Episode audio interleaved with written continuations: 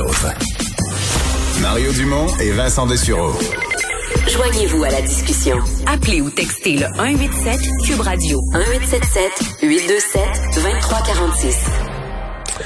Alors Vincent, premier décès au Québec lié au vaccin AstraZeneca. Oui, rappelez cette nouvelle quand même euh, majeure aujourd'hui. Une femme de 54 ans en santé est décédée d'une thrombose à la suite de la vaccination euh, avec un vaccin AstraZeneca. Ça a été confirmé par euh, le docteur Horacio Arruda de la santé publique, disant que ben, c'était avec tristesse qu'il annonçait cette nouvelle. On sait toutefois que ce sont de très rares effets secondaires graves. on parle d'un pour 100 000 environ et en disant que c'est encore le virus qui tue le plus. C'est encore clair que le virus nous rend malade. C'est ce que disait euh, aujourd'hui Horacio Arruda. Euh, rappelant également qu'il y a trois autres personnes qui sont sous surveillance pour des cas de thrombose. C'est le cinquième cas confirmé euh, au Canada, mais le premier qui est mortel.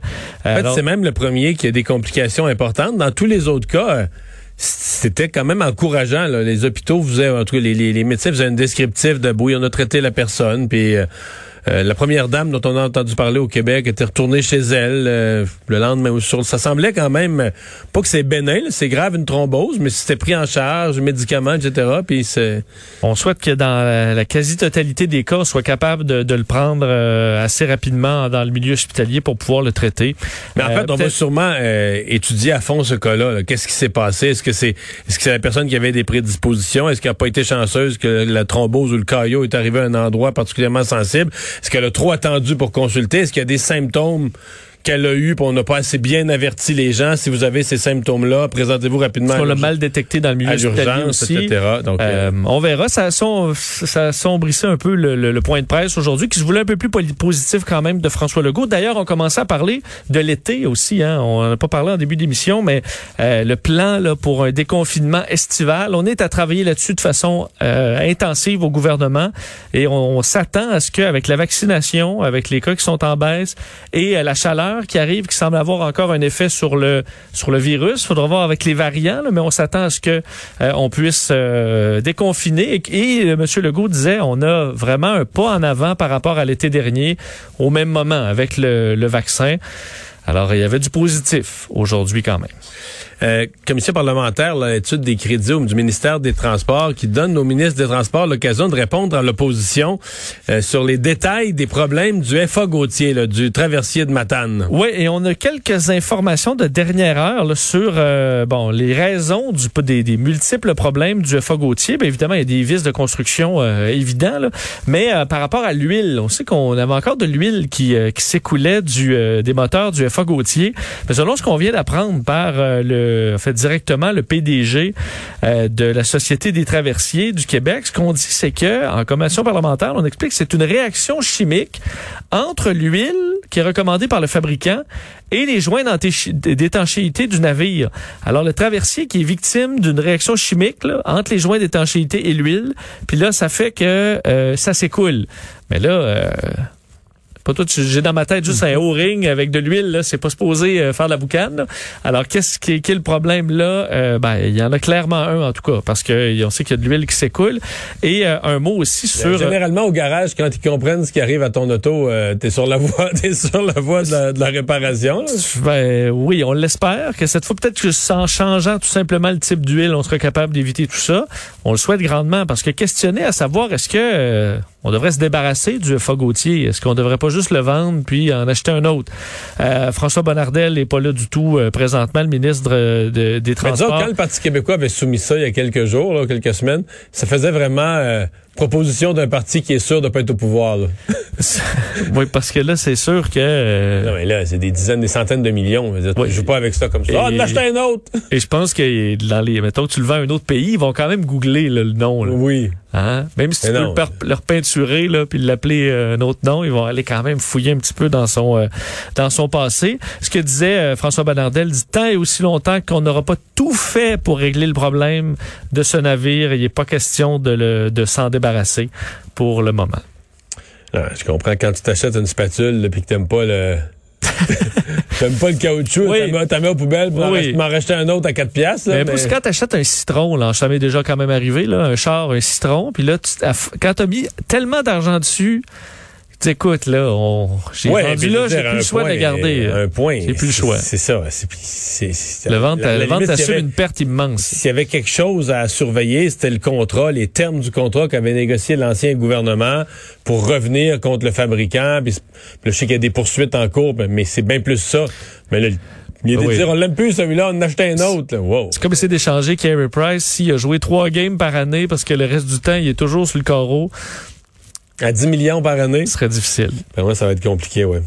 Euh, Denis Coderre qui a visité aujourd'hui un campement de sans-abri. En fait, il y a deux nouvelles dans une parce que ça nous, euh, Oui. ça nous rappelle qu'on recommence. Il est quand même tôt en avril et on recommence à avoir ces campements qui s'installent à Montréal. Euh, L'année passée, ça avait duré toute l'année. Oui, et on les avait évacués de force là, à la Avant la tombée neige, de l'hiver, absolument. Même, euh, il y en avait de la neige déjà, là, mais c'était dangereux. Il y avait eu un incendie même. Il y avait eu un incendie la veille, c'est là que les pompiers ont mis le pied à terre, on dit à la ville, ça peut plus durer. Et euh, ben là, ça recommence. Et ça revient, pour ceux d'ailleurs, c'est- dans mon coin, là, mais on est euh, euh, donc à Montréal, où euh, de- à bord de la rue Hochelaga et du boulevard de l'Assomption, a déjà euh, des gens qui sont installés pour, euh, pour l'été sur un terrain vacant qui se retrouve là. Euh, Aujourd'hui, vous avez peut-être vu les, les images, là, dont entre autres personne qui est en roulotte carrément, rencontrée aujourd'hui par Denis Coderre, qui est allé faire un tour. On voit que c'est dans les...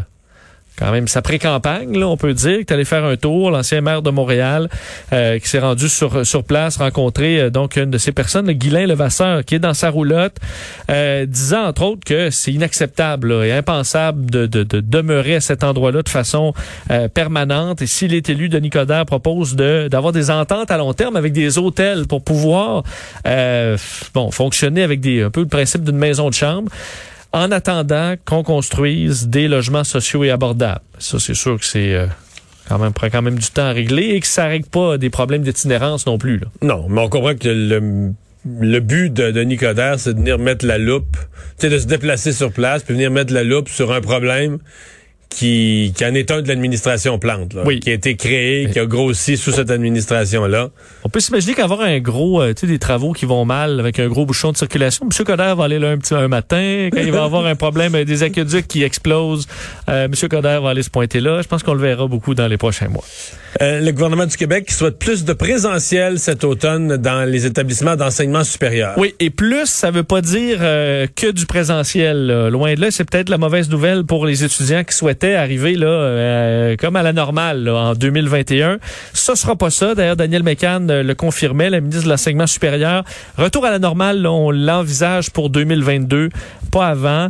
Euh, pourquoi? Parce qu'on souhaitera encore avoir une distance d'un mètre entre les étudiants à la rentrée pour cégep et les universités et que cette distance-là, ça permet au campus d'accueillir pas à peu près soix- on dit 60% du temps les gens en présentiel. Donc euh, c'est la situation présentement.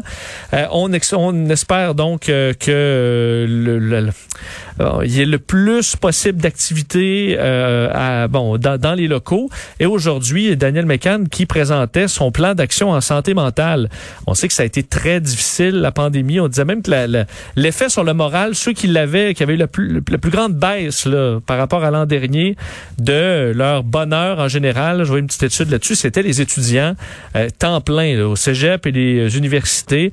Donc, euh, plusieurs ont eu euh, une dégradation de leur santé mentale. Alors, on annonce aujourd'hui un financement de 60 millions sur 5 ans. C'était annoncé donc dans le dernier budget, mais on l'explique. Les sommes investies qui jusqu'à maintenant avaient déjà donné des résultats. On dit euh, qu'on a réduit de 30% les listes d'attente pour les services d'aide dans les établissements. 125 professionnels en psychothérapie ont été embauchés et qu'on va poursuivre en ce sens pour essayer de faciliter euh, la rentrée. Alors pour ce qui est du présentiel, s'il y en aura plus, mais ce sera pas que ça pour la rentrée. Euh, Il y a la question des masques euh, à- aux États-Unis, surtout la question du port du masque à l'extérieur. Euh, ça, avait déjà sorti euh, il y a quelques jours euh, que euh, le masque allait devenir moins nécessaire à l'extérieur pour les personnes complètement vaccinées, mais là, recommandation officielle sur papier avec tableau, etc., en bonne et due forme. là. Oui, tableau d'ailleurs très clair euh, du, de la CDC, le Centre de prévention et de lutte contre les maladies aux États-Unis, qui dévoile donc euh, de nouveaux détails sur le port du masque en extérieur aux États-Unis. On pourra donc le, le retirer, euh, sauf dans des foules avec certains critères. Donc, on parle euh, de gens qui ont été vaccinés et là, vaccinés deux doses. Alors, pour nous, euh, quand même un, un certain délai. on dit qu'on recommande toutefois le port du masque dans des endroits extérieurs très fréquentés, comme des stades pleins ou des concerts, des foules, parce que dans ce cas-là, il y aura beaucoup de personnes non vaccinées et potentiellement, on pourrait donc se retrouver avec bon une multiplication des cas. on dit par ailleurs que désormais, les personnes non vaccinées peuvent se promener aussi, courir ou faire du vélo avec des membres de leur foyer ou participer à de petits rassemblements en extérieur avec des personnes vaccinées sans porter le masque, mais qu'ils doivent en revanche toujours se couvrir leur visage si des personnes non vaccinées sont présentes. Donc, s'il y a un groupe de cinq, et que vous êtes la seule non vaccinée, vous avez le droit de, de retirer votre masque dans certaines circonstances. Mais là, dès qu'il y en a deux, euh, ou plus, ben là, on reporte le masque. Euh, une personne est considérée vaccinée aux États-Unis quand même après l'injection des deux doses pour les vaccins à deux doses. Alors, euh, techniquement, ils disent deux doses, deux doses plus deux semaines. Deux semaines après la deuxième dose, c'est vraiment là, complètement. ça va au début non, nous, c'est ça. ça. Tu vas commencer. En fait, tu vas commencer à avoir des. Tu commences à avoir là des gens complètement vaccinés, mais ce sont des gens qui ont été vaccinés en décembre dans les CHSLD. Oui. C'est pas des gens qui sortent beaucoup, qui vont dans des concerts ou qui. Mais penses-tu qu'on peut, qu'avec la, la, science, qui se, au début, on est toujours au plus prudent, mais les taux quand même de protection après une dose sont quand même élevés. Ouais. Est-ce qu'il pourrait avoir un changement de recommandation à dire, ben, une, dose ben, En fait, c'est quoi? Moi, je pense que ce qui est plus le phénomène, c'est qu'il va y avoir accélération de la deuxième dose. Parce que nous, là, là, on a donné à tout le monde une date pour sa deuxième dose. Puis on la donne quatre mois après ton vaccin, à peu près. Mais moi, maintenant, je te donne mon exemple. Moi, je pense que j'ai eu là, vers le 11, je pense que c'est le 11 août, peu importe. la deuxième semaine d'août, j'ai eu ma, deuxième dose, parce que j'ai été vacciné en avril. Mais c'est quoi? Peut-être qu'en juillet, là, il va y avoir des vaccins, de la place dans les centres, puis qu'on va dire, mais là, Gabin, là, si vous avez votre deuxième dose en nous, présent. Ah parce que là. encore à 100 000 vaccins par jour. Euh... Et que tout le monde a eu sa première dose. Puis on, c'est ça, on a une machine qui roule à fond de train, plein de centres de vaccination, des places disponibles, les frigidaires, les congélateurs sont pleins de vaccins. À mon avis, c'est pas impossible, c'est pas exclu qu'on puisse devancer certaines deuxièmes doses. Donc, pour avoir des gens complètement vaccinés plus vite. Et ça va dépendre de combien on a de, cas par jour. Aussi. On, se retrouve à 10 cas par jour, 150 cas par jour et euh, moins un mort par semaine. Alors, on verra, mais on voit quand même que les pays ont une forte vaccination. Ben, on se dirige tranquillement vers une vie de plus en plus normale. Est-ce que prendre une photo affecte nos souvenirs? Un mot euh, sur, euh, on dit souvent, les, euh, arrêtez de prendre des photos avec votre téléphone, là, puis profitez un peu du moment. Il y avait certaines études, entre autres, qui disaient que quand vous filmez un concert là, par petit moment, c'est pas et que vous le partagez, vous en profitez quand même. Évidemment, pas filmer avec votre grosse tablette du, du début jusqu'à la fin, mais le partager, là, partager une vidéo avec des amis, ça te faisait quand même ressentir quelque chose d'excitant, qui n'était pas nécessairement nuisible. Par contre, on a fait le test euh, dans une université américaine à New York euh, au niveau des photos et des de l'art. Alors, on a envoyé 525 personnes regarder des œuvres d'art. Une moitié devait tout simplement les regarder, l'autre moitié les regarder et prendre une photo. Et après, on faisait un petit test de souvenirs sur euh, ces mêmes œuvres d'art. Et finalement, on se rend compte qu'il y a un effet négatif à prendre une photo sur la mémoire. De sorte que si on transpose ça dans la vie en général, sur les vacances, ben, prendre trop de photos, ça vous fait probablement oublier certains les beaux moments. les des beaux moments plutôt que, de regarder et prendre le temps. Mais tu sais des affaires mettons qui qui ont qui sont temporelles, là. je sais pas moi un, un geyser ou quelque chose qui va arriver une fois toutes les c'est certain qu'il y a des gens, pour avoir regardé souvent des voyageurs, des gens qui en profitent zéro. Là. C'est-à-dire qu'au moment où l'affaire arrive, soit il y a un oiseau, c'est n'importe quoi, mais c'est quelque chose qui est pas permanent. Tu peux pas, qui est pas un, rocher, c'est fixe. Tu peux le regarder puis le photographier. Une finale de feu d'artifice. Une finale. Mais t'as des gens qui la ratent complètement, qui ratent complètement l'événement, qui ratent complètement le moment, parce que là ils pitonnent, ils essaient, ils ajustent leur sel au moment où ça arrive, ils viennent tout énervés, un peu agressifs parce que ça, puis là finalement c'est fini. Puis là, à la limite, à la dernière seconde, il a réussi à le poser un peu croche. Puis le souvenir du moment, ben c'est que je bisounais. regardais à travers je bisounais à travers, ben, je bisounais sur mon sel. pour Parce qu'on peut essayer- imaginer un lancement de fusée ou je sais pas une vedette qui passe à côté de toi, puis là tu veux juste filmer, puis finalement tu l'as pas vu de tes yeux là. C'est ça. Euh, ben ça prouve un peu ça. Alors là tu es dans un niveau où, où c'est visiblement clair que tu tu, tu tu profites pas de ton moment, mais euh, sachez que s'arrêter et regarder comme il faut, ça vous amènera des souvenirs plus solides que de le prendre en photo. Tu l'aurais entendu.